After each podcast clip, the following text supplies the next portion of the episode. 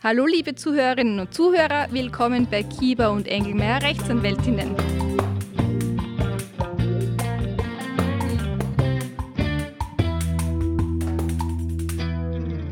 Äh, heute wieder bei mir zu Gast meine lieben Gäste Niklas und Indra.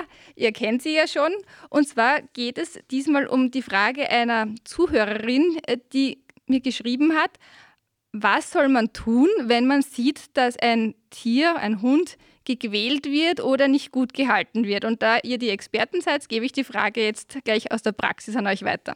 Ja, also wir haben wirklich damit viel zu tun, weil einfach die Leute auch bei uns viel anrufen, genau zu diesen Fragen. Ähm, da empfehle ich Folgendes. Ja? Also wenn Sie wirklich auf der Straße unmittelbar sehen ähm, oder am Feldweg, was auch immer, dass ein Tier gequält wird, dann ist die erste Ansprechstelle die Polizei. Denn die kann wirklich rasch vor Ort sein. Ich habe das selber schon mal probiert. Ähm, wie ich einen, einen Tierquäler gesehen habe, die ist in ungefähr fünf Minuten da ähm, und die kann dann ähm, also die, äh, die Tierquälerei beenden und äh, kann sofort Maßnahmen treffen, ja? also so Zwangsmaßnahmen sagt man da.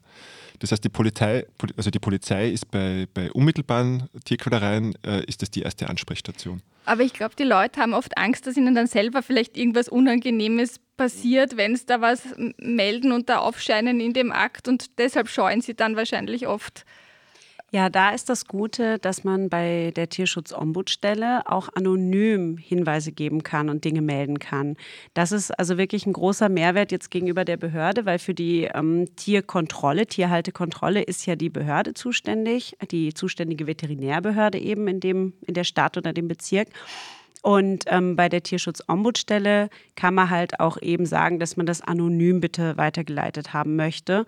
Und das geht bei der Behörde nicht. Und das ist wirklich was, wo wir auch die Leute ermutigen wollen, weil ich kann mir das vorstellen, man möchte seinen eigenen Nachbarn nicht anschwärzen oder man hat Angst, dass man dann da irgendwie aufscheint und dann gibt es hinterher irgendwelche Konsequenzen. Aber bitte, es geht da um die Tiere und wenn nichts ist beim Nachbarn, dann wird auch nichts passieren nach der Kontrolle. Genau, und einfach wirklich ein großer Appell, ja, so Zivilcourage, ja, das zahlt sich aus ähm, und, und, und habt keine Angst, aber wenn wirklich Tiere gequält werden, also natürlich in Gefahr bringen, das muss dann jeder, da muss jeder auch aufpassen oder das selbst für sich entscheiden, aber ähm, es ist wichtig, ja, also dass und, auch solche Fälle gemeldet und ihr als, werden. Ihr, ihr, verfolgt dann auch weiter, was mit dem Verfahren passiert, also wenn das dann doch zu gering, weil es eine ganz arge Tierquälerei nach 222 StGB Strafgesetzbuch ist, dann werdet ihr eigentlich auch verständigt von der Staatsanwaltschaft oder solltet von genau. der Staatsanwaltschaft verständigt Da muss ich jetzt nur ganz kurz ausholen. Ähm, also es ist so, wie wir vorher gesagt haben, wenn unmittelbar ein Tier gequält wird, Polizei, ja, ähm, denn die können schnell vor Ort sein und das beenden.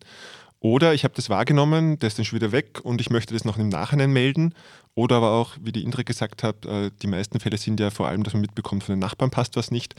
Dann kann man sich entweder an die Veterinärbehörde wenden, das ist halt in Wien, ähm, es ist die MA60 in den Bundesländern, es sind die Bezirksverwaltungsbehörden, ähm, sind die Veterinärbehörden äh, äh, ansässig oder über die Tierschutzombudsstellen. Da gibt es auch in jedem Bundesland eine. Auch an die kann man sich wenden. Und da ist ähm, eben der Vorteil der, auch der anonymen Meldung äh, möglich. Wobei ich dazu sagen muss, ähm, es gibt viele Behörden, die sagen, anonyme Meldungen, da haben wir leider ein Problem damit, die können wir oft nicht verifizieren, denen gehen wir vielleicht eher nicht nach auch. Ja. Also es macht sich dann mhm. doch bezahlt, äh, zumindest eine, eine Telefonnummer anzugeben, dass die Behörde Rückfragen stellen kann.